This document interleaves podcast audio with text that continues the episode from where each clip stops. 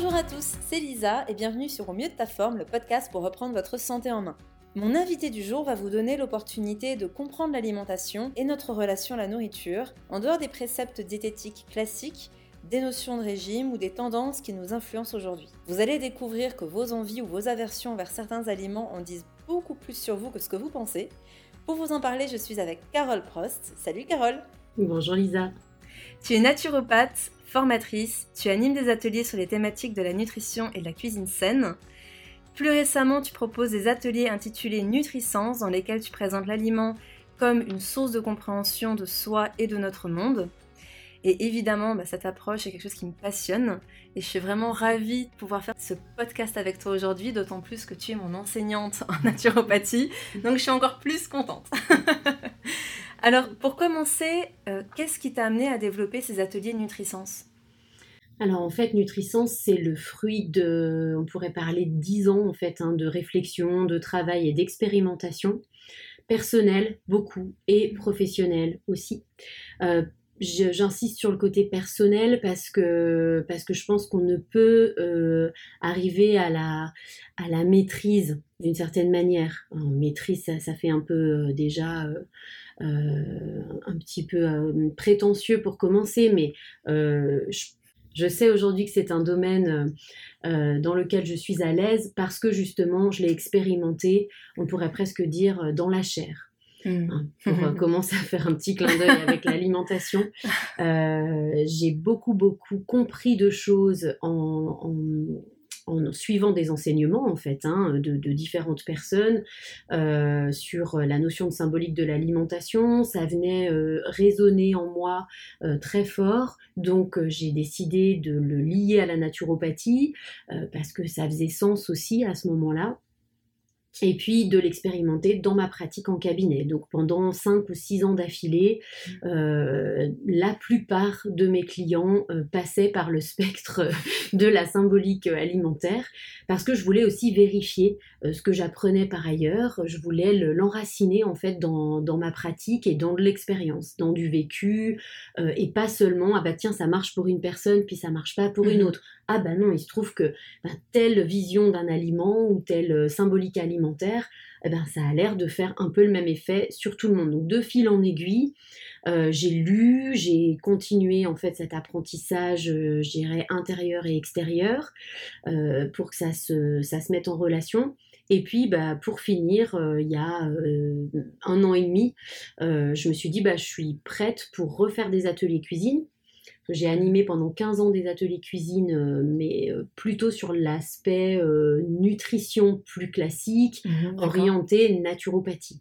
Donc c'était plutôt, on faisait les protéines, mais les protéines bah, qu'est-ce que c'est, euh, de quoi c'est composé, euh, euh, où est-ce qu'on les trouve, comment on cherche les alternatives végétales, mais déjà avec une vision holistique, hein, avec une mhm. vision globale de la naturopathie. Ces ateliers ont très très bien marché, j'ai fait plus de 300 ateliers en une quinzaine d'années. Mm.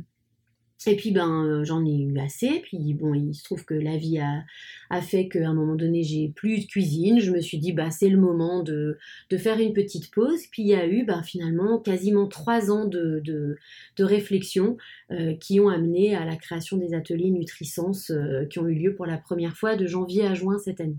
Ah d'accord, très bien. Donc en effet c'est tout récent. Oui, c'est tout récent. C'est tout récent. Les premiers. Et quelle est l'origine de cette vision? Tu disais qu'il y avait différents enseignements que tu as suivis euh, pour t'amener à, aboutir à cette réflexion, on va dire. Qu'est-ce que tu peux nous dire sur les origines de cette vision que tu portes aujourd'hui sur l'alimentation? Alors, il y a déjà les enseignements du docteur Olivier Soulier. Euh, donc, en fait, le tout premier euh, stage que j'ai fait avec Olivier Soulier, c'était sur le sens des désirs alimentaires en 2006. Euh, donc, ça fait quand même, ça fait quand même un paquet d'années. Mmh, presque 15 ans. Voilà, mmh. c'est un stage que j'ai suivi à plusieurs reprises. Euh, j'ai travaillé aussi avec le docteur Soulier pendant deux ans euh, et euh, j'ai fait beaucoup de, aussi de travail de groupe. J'ai fait la validation de l'ensemble de son parcours par rapport à ses visions symboliques des maladies, la lecture du corps et dans ce qui me passionnait le plus, l'alimentation. Donc ça, ça a été un peu le pied à l'étrier, je dirais. Hein. Et mhm. puis après, bah, c'est beaucoup de lecture. c'est aussi de l'histoire, de l'histoire de l'alimentation. c'est euh, l'anthropologie de l'alimentation, parce que ça existe. Mm, Euh, c'est aussi euh, aller chercher, puiser dans les origines culturelles, sociétales. Euh, ben, c'est sûr qu'on n'a pas la même relation symbolique à l'alimentation en Asie, euh, qu'on va l'avoir en. Amérique du Sud, euh, que l'ont les gens du Nord. Mm. Quand on parle de régime méditerranéen, ben, de régime crétois, bah, c'est super pour un crétois, mais pour un viking, euh, voilà. Ça veut rien dire pour lui, quoi. Ben, ça va pas être exactement les mêmes. Alors, aujourd'hui, on a une mondialisation de l'alimentation Mhm. Qui fait que euh, finalement, tous les régimes sont accessibles partout, tous les aliments sont accessibles partout.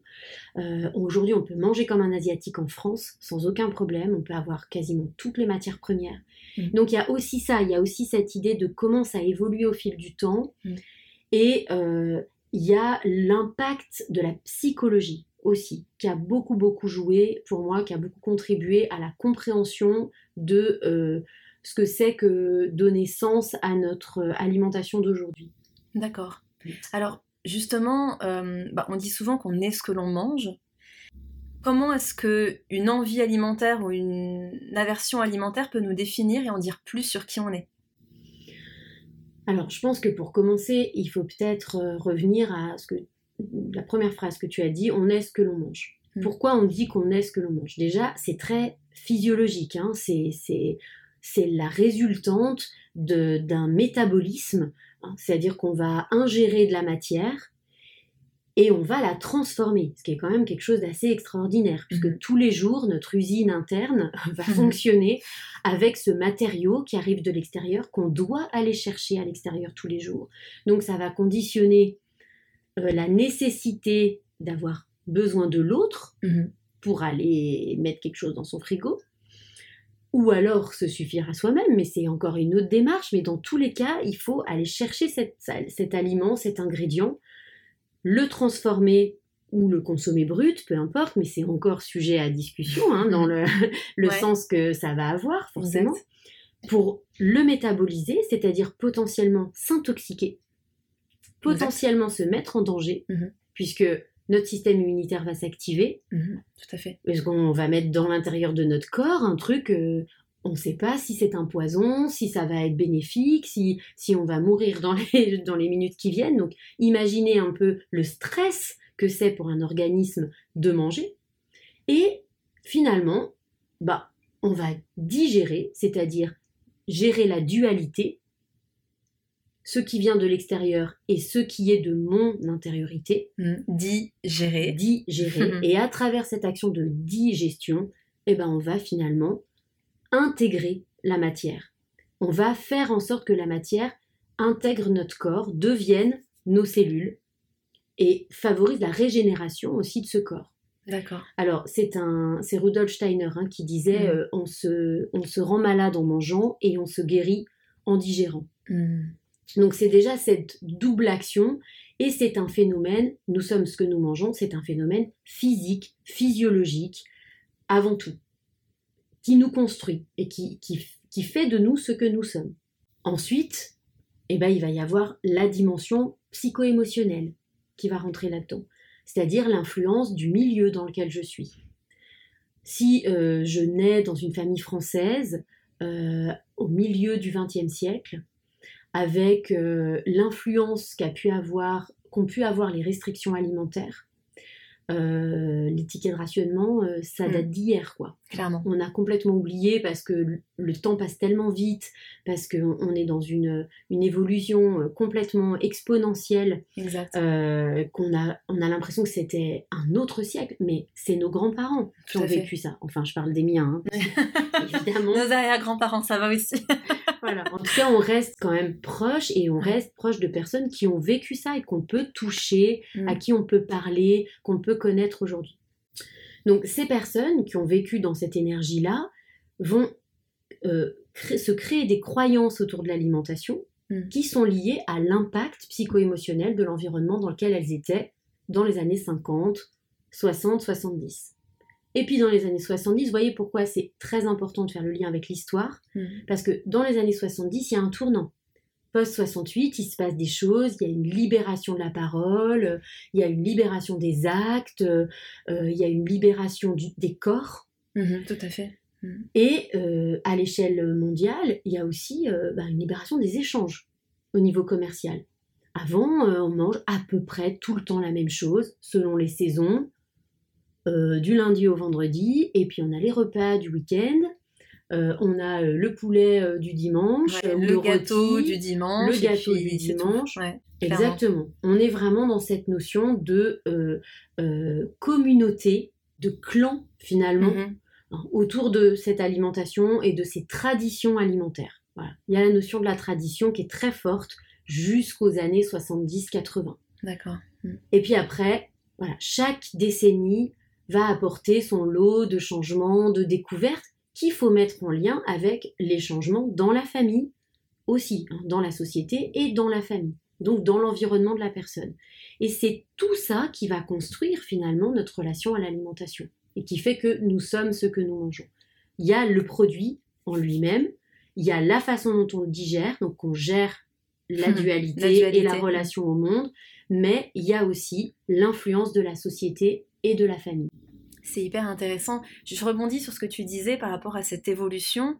Évidemment, ce que, ce, que tu vas pouvoir en tirer, c'est une généralité, on est bien d'accord, mais est-ce qu'il y a quelque chose qu'on peut tirer au niveau psychologie, état d'esprit, mentalité, par rapport à cette évolution hyper rapide? C'est-à-dire que justement, entre ce qu'on mangeait dans les années 60 et ce qu'on mange aujourd'hui, où tu peux te prendre un pas de taille en bas de chez toi, est-ce qu'il y a aussi un lien avec... Euh, je sais pas, une ouverture d'esprit ou est-ce qu'on lit à autre chose? Est-ce que ça, nutrisance, enfin en tout cas cette mm. vision que tu as, peut, nous donner une grille de lecture euh, sur ça?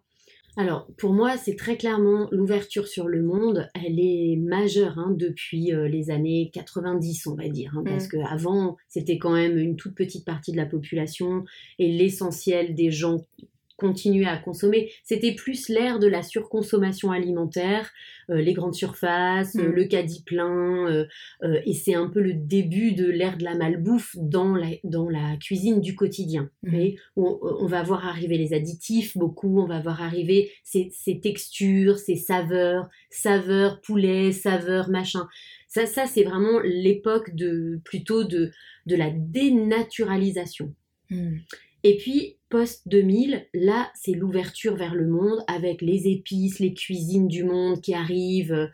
Ce qui fait qu'aujourd'hui, on a tout à disposition. Alors ça, ça crée deux choses. La première, c'est l'ouverture.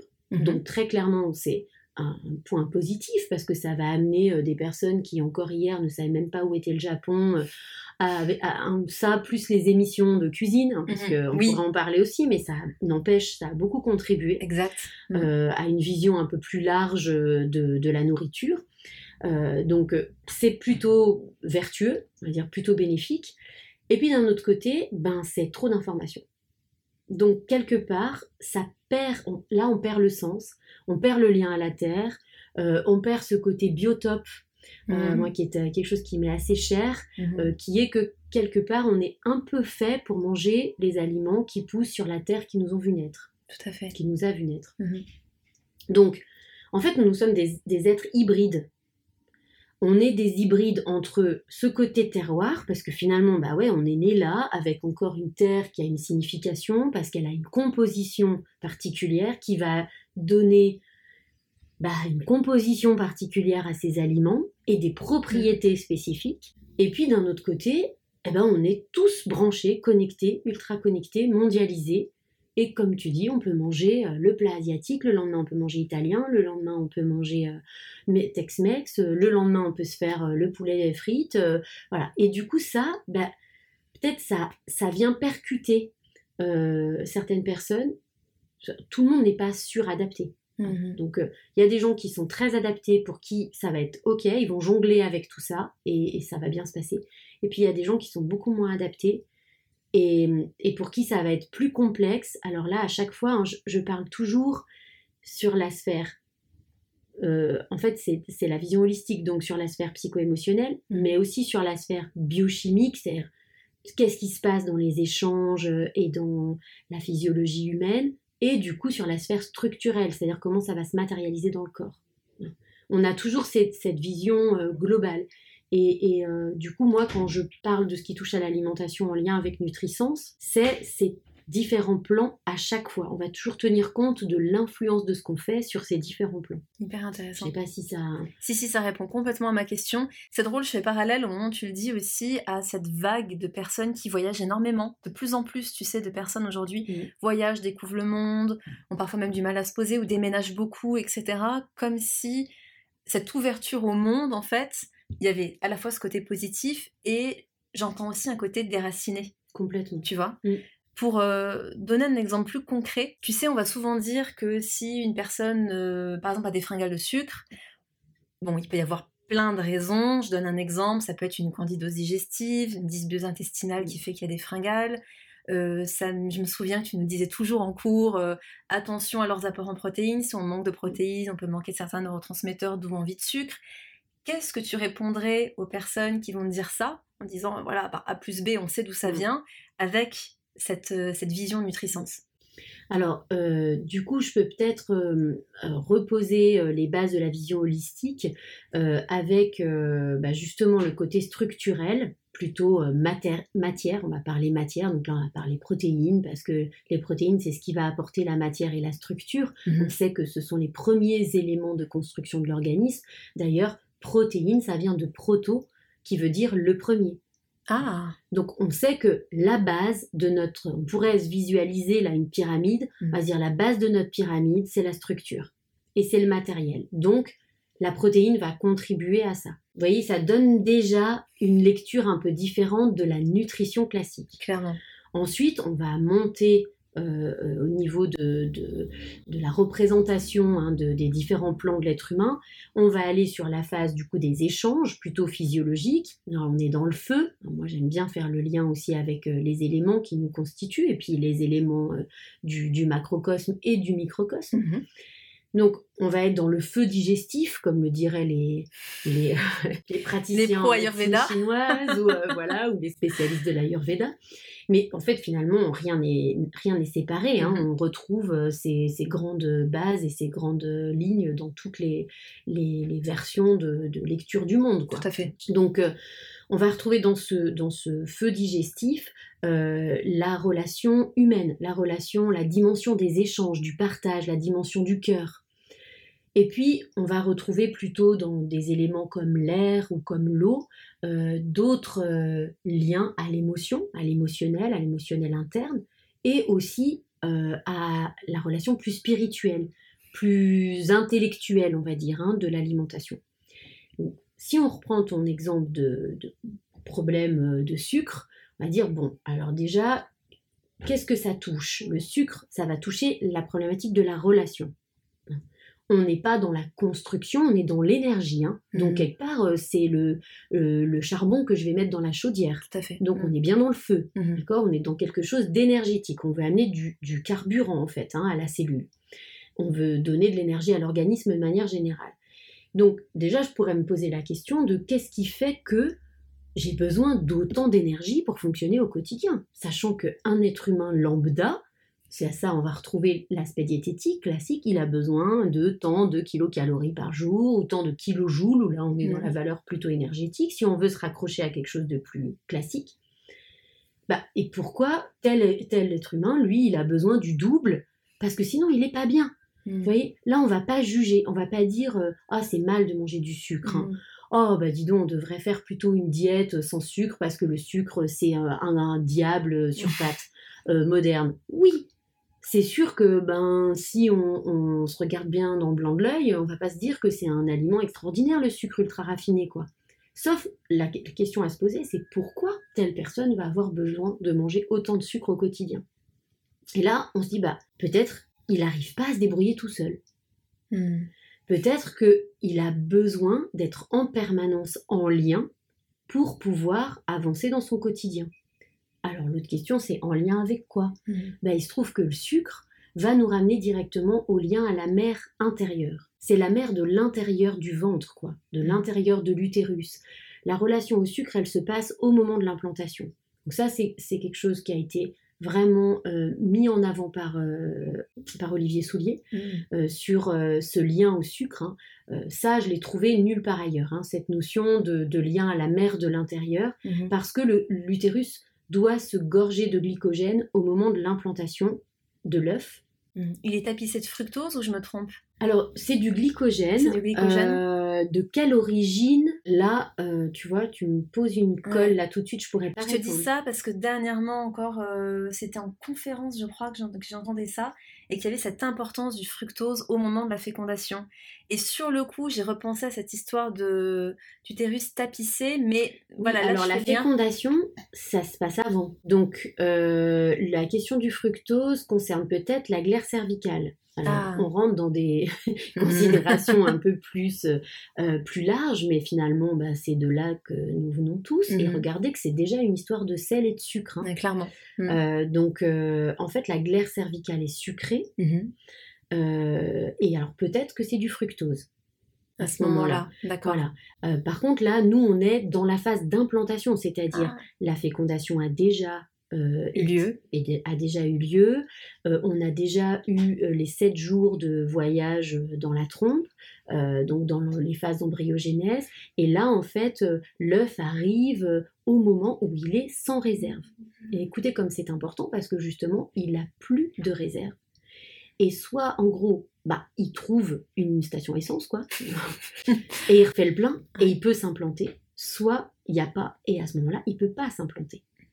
Donc, le, sucre et notre relation au sucre est vraiment liée à cette première implantation, euh, à la possibilité qu'on va avoir ensuite de grandir au sein de l'utérus maternel.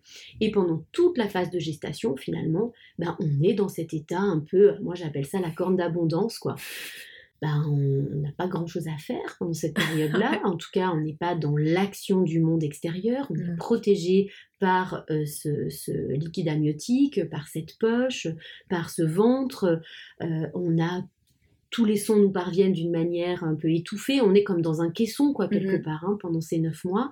Et euh, ben, on est dans, on pourrait dire, on est dans le, dans le, les origines du sucre, quoi. Mhm. Et puis, il y a la naissance. Alors, c'est bien ça le problème, c'est qu'à un moment, il faut sortir.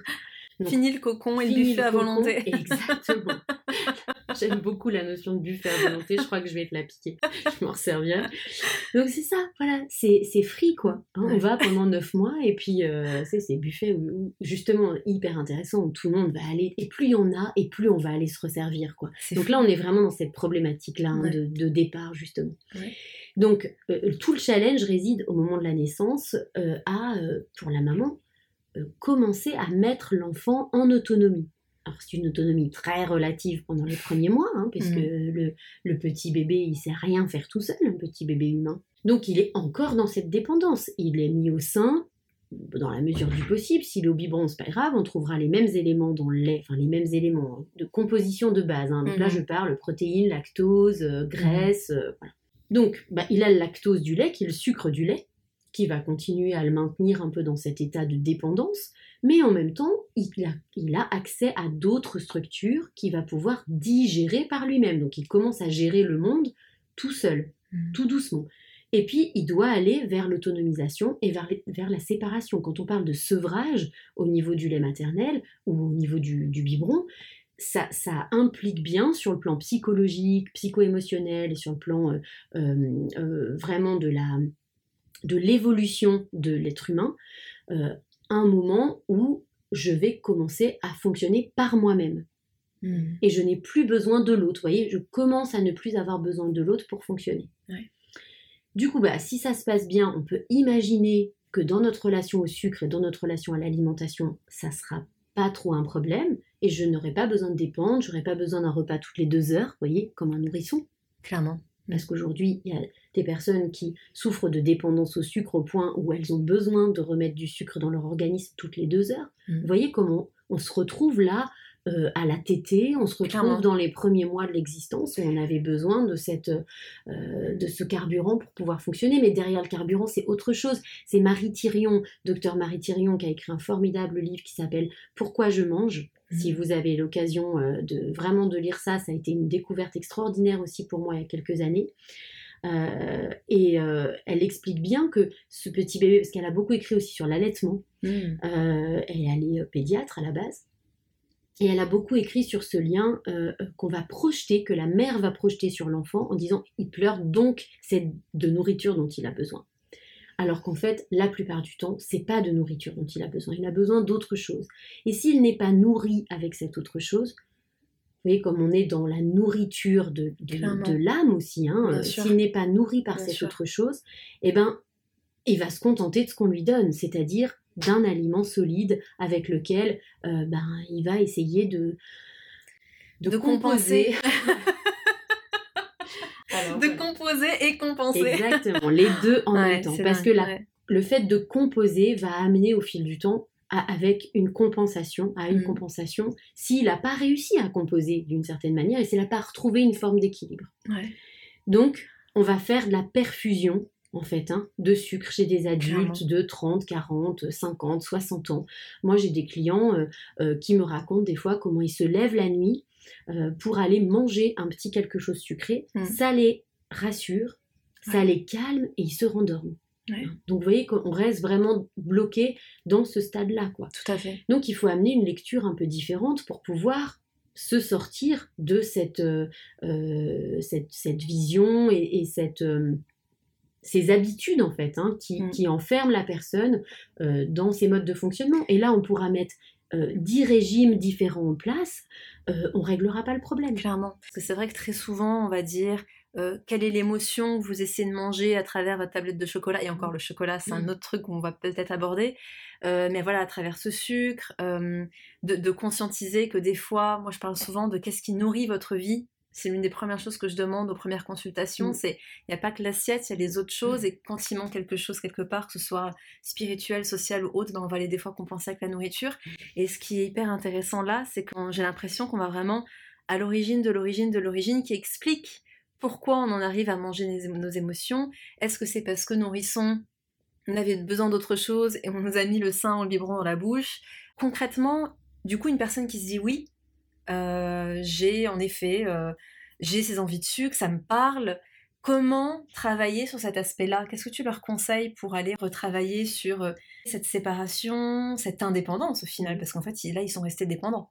En fait, tu as un peu tout dit. C'est déjà c'est un travail global, c'est un suivi, un accompagnement. Ça se fait pas comme ça, voilà, d'une minute à l'autre. Mmh. En même temps, il se passe quelque chose de manière cellulaire. Il y a une forme de vibration, une résonance cellulaire quand on entend ça. Pour la mm. première fois, moi, c'est l'effet que ça m'a fait en fait. Hein. Donc c'est pour ça que je l'ai, j'ai cherché à le reproduire, enfin pas le reproduire, mais mm. à voir si ça marchait aussi sur d'autres êtres humains. Mm. et vu que c'est le cas et, et qu'à chaque fois ça fait le même effet, je me dis ah bah mince, on tient peut-être quelque chose. Donc le lien, c'est le premier, premier pas en fait. Hein. Donc faire le lien, c'est faire en sorte que à l'intérieur, il y ait comme une serrure et une clé qui se rencontrent. Il y a un déclic. Il y a un déclic. Hmm.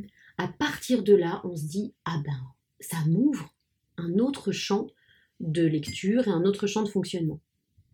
Très bien. Ensuite, qu'est-ce qu'on fait? Ben, On travaille sur l'autonomie. Hmm. Parce qu'en fait, c'est quoi le contraire de la dépendance? C'est l'autonomie plus je vais devenir autonome, moins je vais dépendre des autres.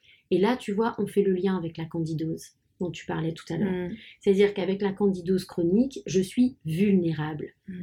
Je me laisse envahir. C'est un parasite, le champignon. Mm. Donc je me laisse parasiter. Comme en naturopathie, on est très attaché à des lois et des principes très très anciens, hein, qui datent de l'Égypte antique, qui s'appellent les principes hermétiques, qui disent que tout ce qui est dedans est comme tout ce qui est dehors et bien finalement, si en dehors je me laisse parasiter, en dedans je vais laisser la place à mes parasites de se développer.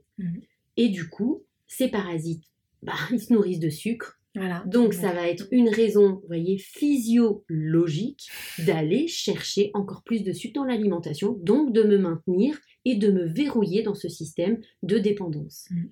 Du coup, j'ai des symptômes qui euh, vont montrer, là encore, hein, cette relation et ce lien euh, euh, à la dépendance.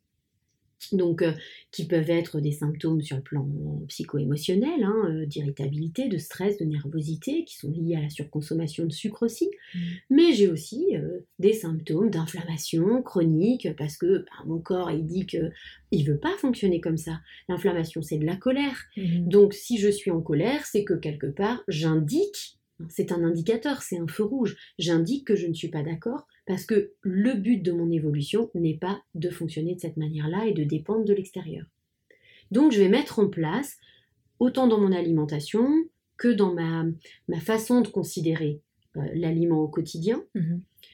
euh, dans la façon de, de ça j'insiste énormément là-dessus euh, dans, dans tout ce que je fais en fait parce que euh, que ce soit dans le cabinet que ce soit quand j'enseigne auprès de, de mes étudiants ou que ce soit auprès de, de stagiaires parce que je donne aussi des formations euh, pour, pour d'autres prestataires finalement je dis toujours la même chose Euh, c'est l'important c'est de se donner déjà une qualité d'aliment qu'on pense mériter vous savez, il y a un, il y a un- un proverbe euh, qui dit on, on, on n'a que l'amour qu'on pense mériter. Mm. Mais quel amour? C'est l'amour qu'on se porte à soi-même déjà, pour commencer. Donc si je pense que je ne mérite que de la malbouffe, euh, quatre paquets pour, euh, pour trois, euh, euh, la promo par-ci par-là, manger toujours plus de cochonneries, des calories vides. C'est ça. Vous voyez, oui, le nom, les calories Vide, vides, déjà, c'est fort. hein. clairement. Donc, Mm. de quoi je veux me remplir? Je veux me remplir de vide ou je veux me remplir de plein? Mhm.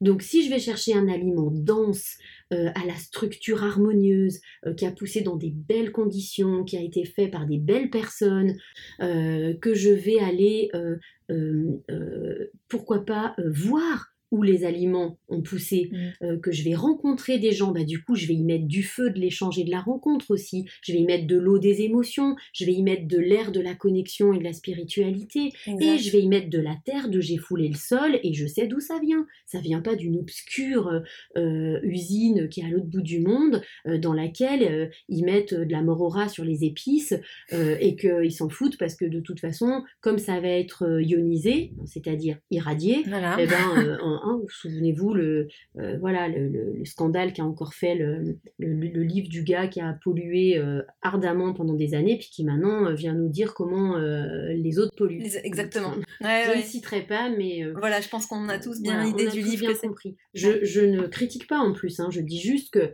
faire partie d'un système comme ça, bah, quelque part, c'est criminel. Mm, clairement. Donc aujourd'hui, c'est de revenir à une alimentation qui soit dans sa structure et dans sa matière déjà une alimentation plus noble. Et ça, c'est pas l'apanage des gens qui ont de l'argent. Mm. Donc ça aussi, c'est une croyance qui est reliée à, la- à notre croyance de l'enfance. Vous voyez, de tout Oui, à oui. l'heure, de quand on dit, mais tu sais, ça c'est pour les riches, ben nous on a le droit à manger que ça, Euh, ça c'est de la nourriture de pauvres. Et ben non, ça n'existe pas ça, ça Mhm. n'existe que dans notre tête. Exact. Parce que moi, je connais plein de gens qui ont très très peu de moyens et qui mangent des aliments complets, euh, sains. Euh, naturel. non traité. Alors, ils n'ont pas euh, un frigo plein à des... Enfin, voilà, on n'est pas obligé d'avoir un frigo qui déborde. D'ailleurs, euh, je pense que une cuisine saine, c'est peu de choses dans le frigo. Mm. Parce que ça veut dire du frais, ça veut dire des choses qui sont achetées plusieurs fois par semaine, ça veut dire qu'on n'a pas des, des stocks de yaourts, de crème dessert et de machin pendant des mois, on n'a pas des fromages super pasteurisés qui se conservent aussi pendant des mois, Clairement. parce que les bons aliments, ils se conservent pas longtemps. Mhm. Tout à Ou fait. alors, ils sont lactofermentés, c'est une autre question. Tout à fait, mais alors c'est hyper chouette parce qu'on voit vraiment que l'aliment, c'est aussi le choix, notre choix alimentaire définit en quelque sorte euh, la façon dont on s'honore et notre estime de nous-mêmes en fait. c'est ça. Alors, j'aime beaucoup ce, ce- ce terme s'honorer. sorte. C'est vraiment ça. C'est, euh, on pourrait presque se dire, bah tiens, je me lève aujourd'hui, euh, comment je vais m'honorer par l'alimentation, quoi.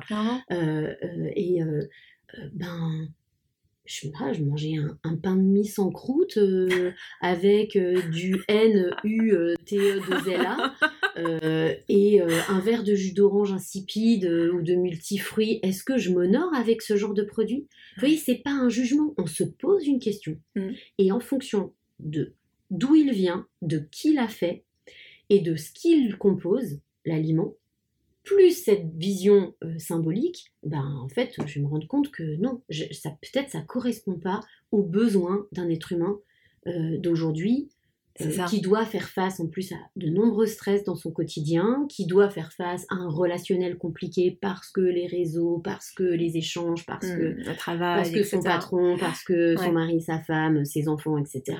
Mm. Eh ben non, il faut que notre nourriture nous nourrisse vraiment. Tout à fait. Tu parlais de besoins, et même tout à l'heure quand t'expliquais protéines, sucre, relations, spiritualité, etc., j'ai pas pu m'empêcher de faire le lien avec la pyramide de Maslow. Oui, bah, parce qu'en On est dedans. euh, on est complètement dedans. Mm. Euh, je, moi, je la, je la sors à toutes les sauces, quoi, Mm. cette pyramide. hein. C'est euh, vraiment. Ouais, Quand je les- fais mes formations sur l'univers de la bio, ou que ce soit sur des formations beaucoup plus pointues sur le- les suivis, accompagnements thérapeutiques et autres, je la sors tout le temps parce que c'est la base. Elle nous montre que les besoins fondamentaux, tant qu'ils sont pas euh, euh, Satisfaits. euh, ça va être compliqué de passer au-dessus. Mm. Hein, passer à l'estime de soi, de passer à avoir un bon relationnel, de Mm. passer au développement spirituel, à agir pour la communauté. Non. Donc déjà, les bases. C'est pour ça que euh, moi, j'ai basé Nutrisens sur euh, cette... ce- Alors, c'est plus un triptyque pour moi. hein. Il y a moins de de- d'échelons comme dans la pyramide de Maslow, parce que Maslow, c'est Maslow. Mhm. Euh, euh, moi, c'est un triptyque entre les nourritures terrestres, les relations humaines et l'évolution spirituelle. D'accord. Voilà. Déjà, si on considère ces trois aspects-là, et puis moi j'aime bien le 3 parce que c'est un chiffre sacré, c'est la Mhm. Trinité, c'est c'est euh, voilà, c'est le 3 du de l'homme, de la femme et de l'enfant euh, ou de la relation, ou, euh, Mhm. voilà, on, on voit comme on veut, c'est un, chiffre très fort. Donc j'aime bien cette notion de, de tridimensionnalité dans la, la vision globale. D'accord. Si maintenant, pour vraiment donner aussi des exemples très concrets euh, aux personnes, est-ce qu'en quelques mots, parce que j'imagine qu'on pourrait en parler des heures pour chaque aliment évidemment, euh, là par exemple on en Savoie, tout le monde est fan de fromage, de lait, tu sais c'est sacré. Après, il y a une vision surtout aujourd'hui de plus en plus claire sur le fait que si c'est frais, si c'est cru, c'est encore meilleur, on préserve les probiotiques, etc. Qu'est-ce qu'on peut expliquer du lait ou du fromage? Putain, je t'envoie sur un sujet. Euh, voilà, qu'est-ce que ça veut sujet dire? brûlant et euh, risqué. Non, alors j'ai l'habitude, je suis savoyarde moi-même, Mm. je dois le dire. Euh, donc j'ai été élevée à la, à la raclette et à la fondue comme tout le monde ici, ou comme la plupart des gens, en tout cas dans les années où je suis née, ça se faisait encore beaucoup. Euh, donc c'est quelque chose qui me parle. Euh, aussi parce que justement je viens de là, euh, que je, je suis très attachée à cette culture, que euh, j'aime beaucoup le contact avec, avec les, les éleveurs. J'ai visité énormément de, de fermes, de coopératives. J'ai la chance d'avoir dans mon entourage des gens qui font du fromage de qualité, qui, Mm. qui fabriquent encore avec cette, cette vision justement très connectée à la terre et, et à l'animal. Donc euh, tout ça pour moi c'est ok. Donc il n'y a pas de il n'y a pas de c'est bien, c'est pas bien. Mhm. Hein, déjà, c'est important. Encore une fois, on n'est pas dans le jugement. On est dans une lecture un petit peu plus. euh, euh, on, prend, on prend du recul, quoi. hein. on prend ça. un peu de hauteur et on Mhm. essaye de regarder les choses avec cette hauteur-là. Alors, euh, les produits laitiers, de manière générale, euh, on ne peut pas travailler sur les symboliques des produits laitiers sans partir sur la symbolique de base qui est la relation au lait, hein, avant de voir les transformations. Donc le lait sort du pied de la vache, il sort aussi du pied de la chèvre et de la brebis, hein, même de la jument, enfin, il y a même du lait de chamel, mais Mhm. chez nous, puisqu'on reparle de chez nous, hein, on parle de notre environnement et de notre biotope, c'est quand même euh, la vache. La- le- on va dire la base de, de- de nos produits laitiers, ce sont des produits laitiers à base de lait de vache, et surtout dans nos régions. Donc, la vache, elle va symboliser la relation à la mère, et le lait de vache va symboliser la relation à la mère. Déjà, sur quoi on se base pour dire ça? Ben, quand il n'y a pas de lait de mère, on donne du lait de vache. hein. Déjà, clairement. Déjà, la base. Ouais. Donc, euh, qu'est-ce qu'on met dans le biberon? Euh, Voilà, on ne met pas du jus de carotte. Euh, Je crois qu'il y a eu hein, une époque euh, la mode du jus de carotte hein, pour les sevrages de, de bébés qui supportaient pas le lait de vache. D'ailleurs, c'est intéressant parce que ça va nous donner une idée de la symbolique de la carotte. Ah, Bref, Intéressant. Ouais, Prochain on podcast. beaucoup fait ça dans les, dans les années 80. Mais euh, dans la, la- la relation à la, voilà, dans la relation à la mère, on va être vraiment dans le lait de vache plutôt chaud.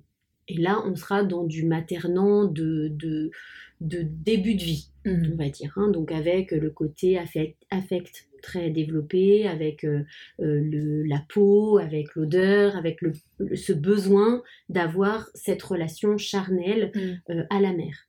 Dans le lait froid, on sera plus dans une relation de type éducatif, hein, c'est-à-dire ma mère comme elle m'a éduquée, ma mère en tant que mère et pas en tant que maman. On Mm. pourrait presque dire le lait chaud c'est maman, et, le, et le lait froid, c'est mère. Oui, mais j'allais dire, il y a une froideur, mais oui, du coup. de fait, vous voyez, ces enfants qui vont dire Mère nous a donné l'autorisation d'aller se promener. Ou qu'ils l'appellent par leur prénom. Voilà. Ça, j'ai connu aussi. Exactement. Donc, alors, sans aller jusque-là, parce qu'évidemment, c'est un extrême que mhm. j'espère peu de gens vivent, vivent ont connu. mais c'est ma mère sous son, sous son côté éducatif. Mhm. Et puis après, il y, a les, y a les transformations. Donc chez nous, le fromage, le fromage, il est transformé par un microbe.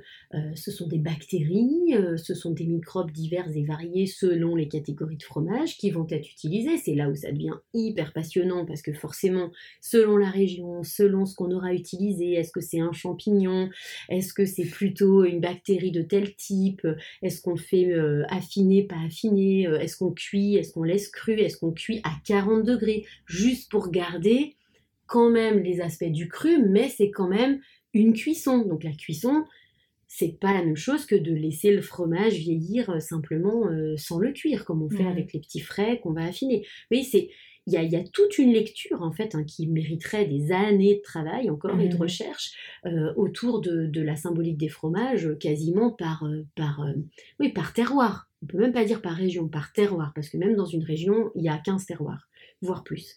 Donc ça, ça va nous dire comment j'ai transformé la vision de ma mère. Ah, d'accord. Puisque j'ai plus du lait. Mhm. si je vous donne un verre de lait et un maroilles, vous allez me dire ah non, il s'est passé un truc quoi entre les deux. On n'a plus le même produit. Hein, c'est plus tout à fait la même chose. Donc on voit bien visuellement, euh, réellement parlant, qu'il y a eu une transformation. Donc psychiquement, sur la sphère émotionnelle et sur la sphère symbolique, il y a aussi eu une transformation. Donc je peux peut-être accéder à cette mère-là, hmm. alors que je ne peux pas forcément accéder à l'autre. Ça, c'est hyper courant. Moi, je le vois dans les consultations tout le temps, tout le temps, tout le temps. Des gens qui ne supportent pas le lait et qui n'aiment pas le lait, qui ne boivent jamais de lait, mais qui adorent le fromage. Et qui mangent des tonnes de fromage. Et tu veux dire que c'est sur un plan inconscient, ils vont préférer la vision qui se sont faites eux de leur mère comme ils auraient aimé la voir. Ils l'ont transformée, modulée à leur façon parce que celle qui n'ont eu ne leur satisfait pas. C'est ça que tu veux dire? On, on, parle vraiment de je suis addict au fromage et je peux pas m'en passer. C'est dans ce. Je vais pouvoir accéder à une vision transformée de ma mère ah. de manière inconsciente, bien évidemment. Mmh. Parce que quand j'en ai conscience, bizarrement, ça me passe sans vie. ça passe. Ou ça se transforme. En tout cas, on n'a plus cette appétence. Euh, mmh un peu addictive, mhm. euh, ou alors simplement on prend conscience de la relation qu'on a à sa mère et des attentes qu'on a vis-à-vis de la relation qu'on a à sa mère. Mhm. Et du coup, ça transforme aussi la relation.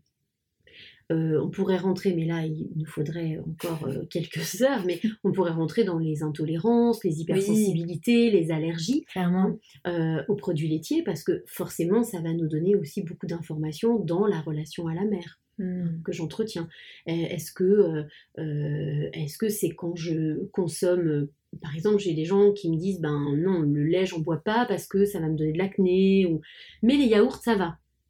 Donc ils vont manger des yaourts, ils vont manger beaucoup de yaourts. Beaucoup de femmes qui mangent beaucoup de yaourts. Hmm. Ça c'est plus un truc de femme que d'homme le yaourt. Et qu'est-ce que ça veut dire du coup? Le yaourt c'est un ferment, mais c'est pas la même fermentation. Mm. Euh, c'est un, ferment lactique de la famille des bifidobactéries, hein, euh, la plupart du temps. Euh, parfois des streptocoques, ça dépend hein, du type de ferment qu'on va utiliser, mais c'est pas du tout la même transformation qu'avec un fromage. Il n'y a pas cette notion d'affinage, de vieillissement, il n'y a pas de, Il y a une légère restructuration de la matière, mais qui est quand même euh, différente hein, de celle du mmh fromage. Euh, logiquement, il n'y a pas de cuisson. Enfin, ça dépend comment est fait le yaourt. Hein. Aujourd'hui, évidemment, on a des laits pasteurisés, voilà, pasteurisés, homogénéisés, qui n'ont plus rien à voir. Donc, vous voyez, là aussi, là, elle est transformée, la vision de la mer. Mmh enfin, un lait industriel n'a déjà plus rien à voir avec un lait cru. Alors, tu vois, je pense à un truc aussi. Euh, on parlait de cette notion d'indépendance. Et je suis passée par là. Euh, et je vois aussi des personnes qui me consultent qui passent par là, c'est-à-dire des périodes où tu es intolérant à tout. Tu sais, mmh. surtout mmh. gluten, produits laitiers. Comme si c'était, bon, produits laitiers, la mère, mmh. gluten, bon, parce que je connais un petit peu l'histoire, plus en lien avec le père, comme si c'était, bon, bah maintenant, moi je vole de mes propres ailes, vous me foutez la paix. Et puis on les réintroduit quand ça va mieux. Il y a de ça ou... Ah, il y a complètement de ça, parce qu'on est on en revient à ce que tu disais tout à l'heure avec le, le, fait d'avoir beaucoup d'informations, euh, d'avoir beaucoup de choses à disposition, beaucoup d'aliments à disposition. N'oublions pas des aliments transformés et ultra transformés qui ont beaucoup changé les choses aussi dans la façon dont on allait les gérer, mmh. hein, les digérer. Mmh. Donc forcément les intolérances et les hypersensibilités, elles vont se manifester parce que je je gère plus ce lien à l'extérieur parce que mmh. c'est c'est pas du moi, on, est sur l'immunité. Hein. Donc ça veut dire qu'on est sur la différence entre le soi et le non-soi. Qu'est-ce qui est moi, qu'est-ce qui n'est pas moi?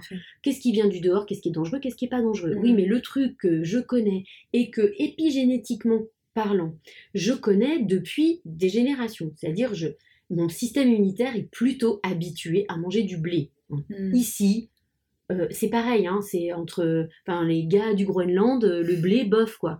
Euh, parce que dans leur génétique et, dans leur, dans leur, dans leur mémoire, hein, quelque part, dans leur mémoire génétique, ils n'ont pas ces types d'aliments. Hmm. Nous, le blé, les produits laitiers comme le fromage, on les a quand même depuis quelques paires de mille, quoi on va dire, en gros. À peu près pour le gluten, c'est. Euh, enfin, pour le blé, c'est, c'est 4000, moins, moins 4000, moins 7000. Ça dépend des zones. Mais euh, les blés qui ont commencé à être cultivés, on a des traces de blé cultivé à moins 7000 dans des zones de Turquie actuelle, par mmh. exemple. Hein. donc, ça, correspondrait, ouais, ça correspondrait à une sorte de petit épeautre, mmh. voilà, des choses comme ça. Ça commence à dater. Donc on peut dire qu'on est habitué à manger. Sauf que quand il a été transformé d'une manière, tu parlais de la vitesse hein, tout à l'heure de, changement et de transformation, entre les blés de 1950, 1960 et les blés qu'on trouve aujourd'hui dans les produits, ça n'est plus le même produit. Hmm. Donc déjà, on, on pourrait presque pas parler du blé, on devrait l'appeler autrement. Hein. Mm. déjà, bon, c'est souvent du froment d'ailleurs, hein, donc euh, c'est pas le blé dur, c'est encore pas les épeautres, c'est encore d'autres euh, d'autres variétés, mais on devrait presque les appeler autrement parce que ils ne peuvent, ils ne peuvent plus, vous voyez, par, euh, avoir ce titre. On pourrait dire, on parlait des aliments nobles tout à mm. l'heure, et eh ben blé, ça serait noble. Oui, d'accord. Et là, c'est pas noble hein, pas, du tout. On n'est pas, du tout dans le même type de produit. Donc déjà, c'est normal que je réagisse à ça. Après, sur les symboliques euh, gluten, c'est plus complexe parce que de dire que gluten c'est père, moi, je suis pas très d'accord parce que si on cherche bien dans les sources, euh, euh, même mythologiques, de liens entre le blé et les symboliques, on va plutôt trouver des symboliques maternelles. Mais maternelles dans le sens de Gaïa, dans le sens de Déméter, ah. euh, dans le sens de ces grandes déesses, en fait, hein, qui étaient les déesses des moissons, les, les, déesses qui ont donné euh, la vie D'accord. Hein, le, grain de blé, on le met en terre et il renaît. Enfin, on est dans cette notion de donner la vie et de faire renaître. Ça, c'est plus des visions anthroposophiques, hmm. en fait. Hein. Euh, le gluten, dans son sens père, c'est plus dans le sens, euh, finalement, euh, héritage familial.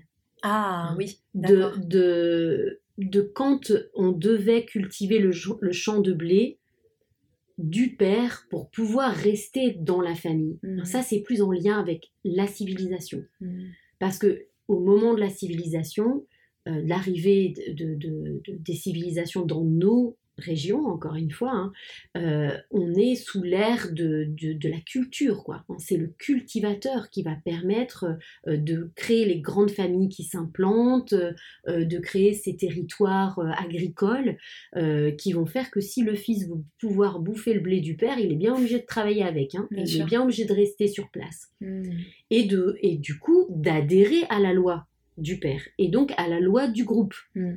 Donc le gluten, il va plus nous parler de la loi du groupe, c'est dans ce sens-là, la relation au père, que euh, le père euh, essentiel, on va dire, hein, qui sera plus euh, des symboliques de, de sel. Hmm. Hein. Euh, ou euh, d'autres symboliques. Ou le pain, par exemple. Le pain nous parle beaucoup plus du père, dans le sens du père Parce qu'il est très salé. Mm.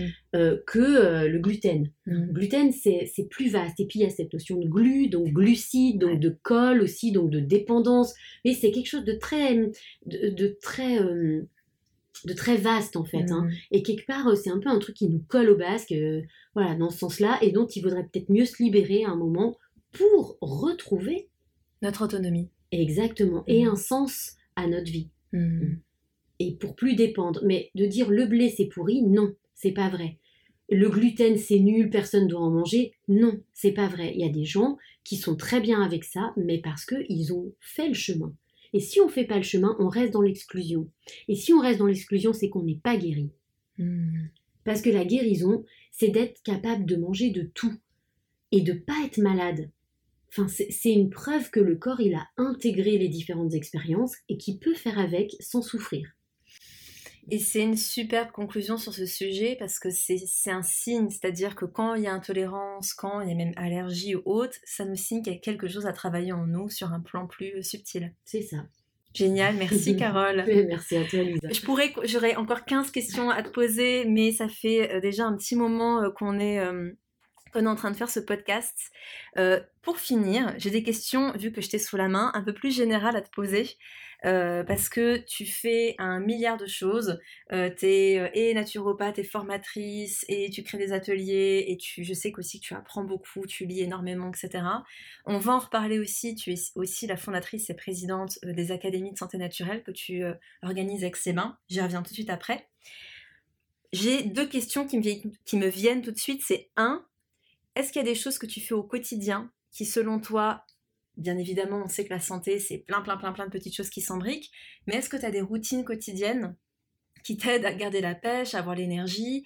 Est-ce qu'il y a deux, trois choses que tu fais tous les jours qui, selon toi, nourrissent euh, ta santé, ton bien-être? Oui, alors ça c'est une question. Euh, en plus, tu me demandes d'être rapide. Euh, ah non, non, non, t'inquiète pas. un, je porte beaucoup d'attention à mon petit déjeuner. Mm. C'est vrai que pour moi, c'est un repas hyper important. Euh, en même temps, si un jour je dois le louper, c'est pas grave. Mm-hmm. Euh, j'en fais pas une, une, maladie, mais je porte beaucoup d'attention à ce premier repas qui est comme une sorte de. En fait, c'est mon petit truc, ça serait mes rendez-vous. Mm. Je mets en place des rendez-vous avec moi-même. Donc, euh, le premier, c'est ce que je consomme, c'est ce que j'avale dans le sens de l'eau, pour commencer. Et puis euh, mes, petites plantes, euh, mes compléments, si jamais, voilà, parce mhm. qu'on est tous euh, sur le chemin. ensuite, c'est mon petit rituel des cinq Tibétains. Ah oui. Voilà, auquel je tiens beaucoup, parce que c'est aussi la, la, rencontre avec mon corps. Mhm. C'est me souvenir que j'ai un corps. Et pour un être qui pense beaucoup, c'est important. je vous mettrai, si jamais, en barre d'infos de ce podcast, une vidéo euh, qui vous montre un petit peu ce que c'est que les cinq tibétains. Voilà, facile, euh, gratuit, euh, accessible à tous, à la maison avec un tapis. Donc mm. voilà. Euh, et puis après, ben, c'est ce qui me nourrit. Donc, c'est les relations euh, aux autres, euh, c'est ma famille, c'est voilà, c'est mes clients, c'est mes élèves, c'est la curiosité, le bonheur de me dire tiens, qu'est-ce que je vais découvrir aujourd'hui? Qu'est-ce que qui je vais rencontrer? Tiens, un nouveau projet, une nouvelle idée, un truc qui s'imbrique, ou une lecture, mmh. ou, ou un, un, moment de repos, de, de mmh. voilà. Mais c'est j'ai pas d'autres secrets en fait. Mmh. C'est déjà génial, c'est déjà super. Et euh, justement, tu étais en train presque déjà de répondre à la deuxième question, c'est est-ce que aujourd'hui tu as quelque chose à nous partager, que ce soit une réflexion récente, un apprentissage, quelque chose même peut-être que tu as désappris, c'est-à-dire quelque chose où tu t'es dit ah j'étais convaincu de ce truc puis en fait non, ou une lecture, voilà quelque chose de particulier qui te, qui te viendrait que tu as envie de nous partager. Oui, alors euh, ça fait un petit moment quand même, euh, c'est pas d'aujourd'hui, mais j'en parle très régulièrement, que euh, j'approfondis mes recherches et mon travail sur, on va dire, tout ce qui a un rapport avec l'alchimie. Mmh. Et j'ai découvert il y a 4-5 ans le travail de Patrick Burenstenas, alchimiste, euh, et euh, voilà, je me régale euh, régulièrement encore. J'ai acheté son bouquin Un alchimiste raconte il n'y a pas longtemps parce que je l'avais encore pas lu. Il a beaucoup de vidéos sur internet et j'en profite pour faire un petit clin d'œil à une, une chaîne de télé alors qui est payante, mais qu'il faut vraiment le coup, qui s'appelle Inres Télé.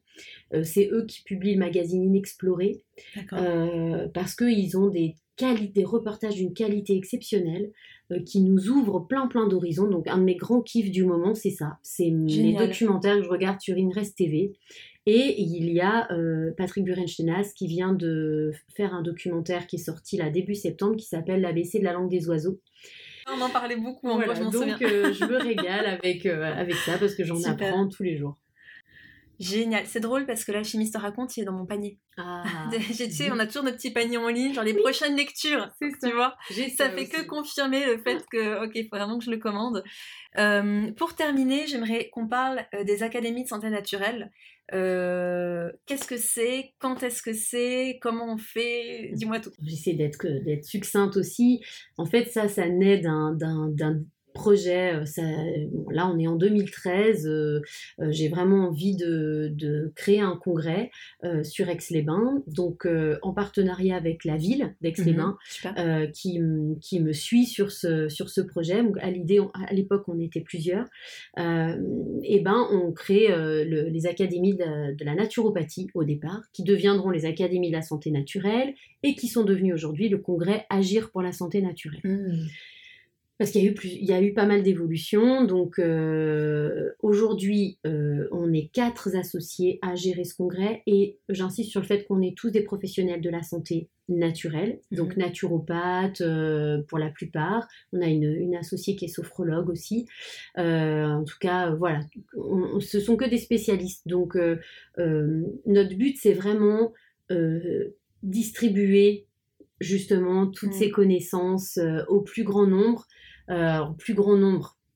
C'est pas très juste, c'est plutôt dire à, ceux qui sont curieux mhm. de tout ça et qui veulent le faire dans des conditions agréables parce que pour moi la convivialité, le partage, euh, le plaisir euh, tiennent une grande place. Mhm. Donc ben le, centre des congrès avec les bains c'est quand même extraordinaire pour ça parce que c'est un chouette lieu, c'est une chouette ville pour accueillir ce type de congrès sur la santé naturelle.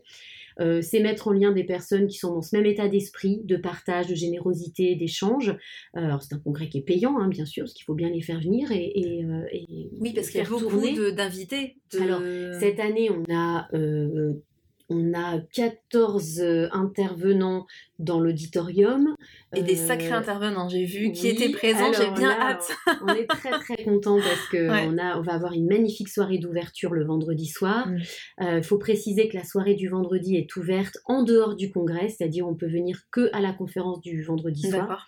Là, on aura le philosophe et écrivain Denis Marquet, on mm. aura l'extraordinaire euh, chanteuse lyrique Marianne Sébastien qui a cette association Voix Libre qui est sur Genève ah d'ailleurs.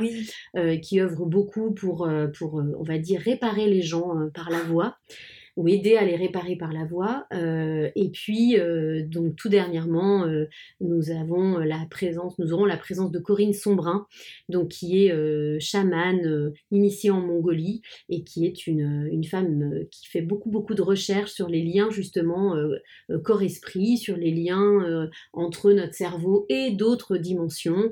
donc voilà, qui viendra nous parler de tout ça puisque notre thème c'est bien dans sa tête, bien dans son corps, au féminin, au masculin euh, parce que ben, on aura des petits clins d'œil plus pour les femmes. On, aura la présence de Rina Nissim, qui est une grande naturopathe suisse qui a, mm. qui a, écrit des choses euh, euh, assez exceptionnelles sur, mm. la, sur la, la façon d'être femme au naturel. Euh, voilà, on aura euh, euh, des thèmes plus orientés sur le corps ou en tout cas la nutrition, mhm. le docteur Alexandra Dalu notamment, mais aussi des, réflexions plus sur justement cette, cette relation à l'esprit et en fait, ces liens, hein, c'est toujours dans cette idée de faire des liens euh, corps-esprit. Euh, Daniel Kiefer qui va nous présenter une conférence toute nouvelle sur la respiration, puisque c'est le thème de son dernier livre. Mhm. La respiration nous permet de faire le lien entre le corps et l'esprit. Tout à fait. Bien sûr.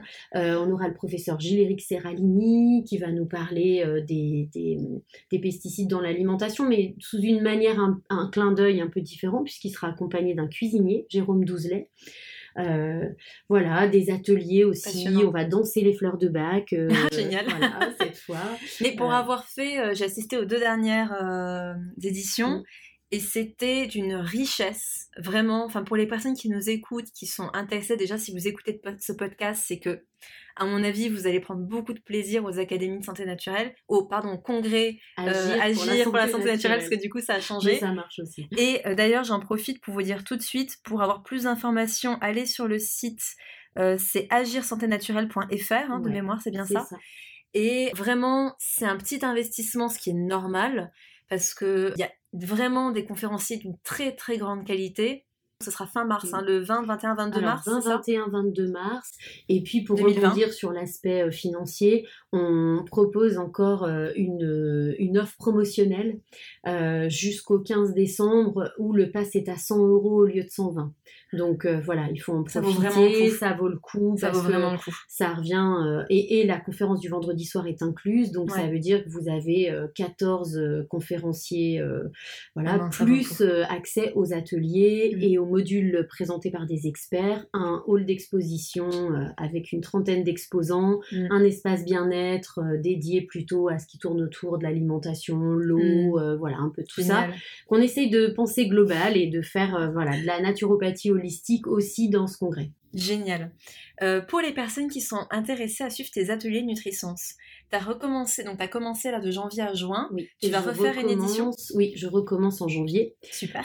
J'ai encore pas mis les dates, D'accord. mais ça ne saurait tarder. Donc euh, toutes les informations seront sur mon site internet. Donc c'est carolpress.fr, hein, tout simple. Très bien. Euh, et euh, il y a un atelier par mois entre janvier et juin, et c'est en général un vendredi de 9h30 à 14h30. et c'est toujours une phase théorique hein, sur le sujet du jour, mhm. puisqu'on va de la naissance à la mort. Euh, autour de, nos relations à l'alimentation. Mm. On se refait un peu un parcours de vie.